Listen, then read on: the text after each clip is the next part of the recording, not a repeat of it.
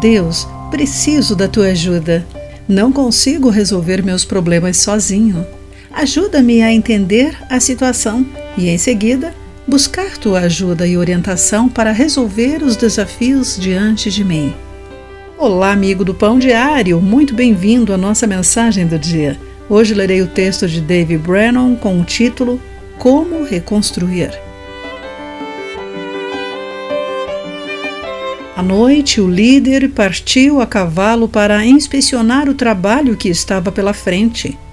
Percorreu a destruição ao seu redor e viu os muros da cidade destruídos e os portões que haviam sido queimados.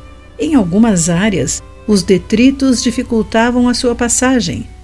Entristecido, o cavaleiro voltou para casa. Quando chegou a hora de relatar o dano às autoridades da cidade, ele começou dizendo: Vocês sabem muito bem da terrível situação em que estamos. Conforme Neemias capítulo 2, versículo 17.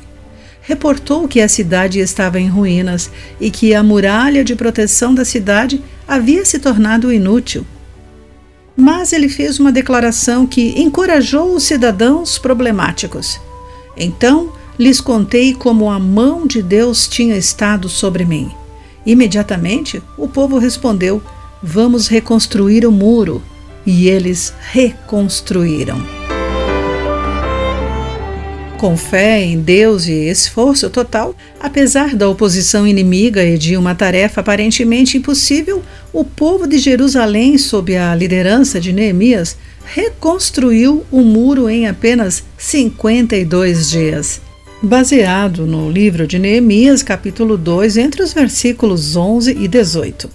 Ao considerar suas circunstâncias, algo que pareça difícil, mas que você sabe que Deus quer que você faça? Um pecado do qual não consegue se livrar? Uma brecha que não honre a Deus no seu relacionamento? Uma tarefa para ele que parece muito difícil? Peça orientação a Deus. Analise o problema e reconheça o seu envolvimento. A seguir, inicie a reconstrução. Querido amigo, há muros destruídos que o incomodam?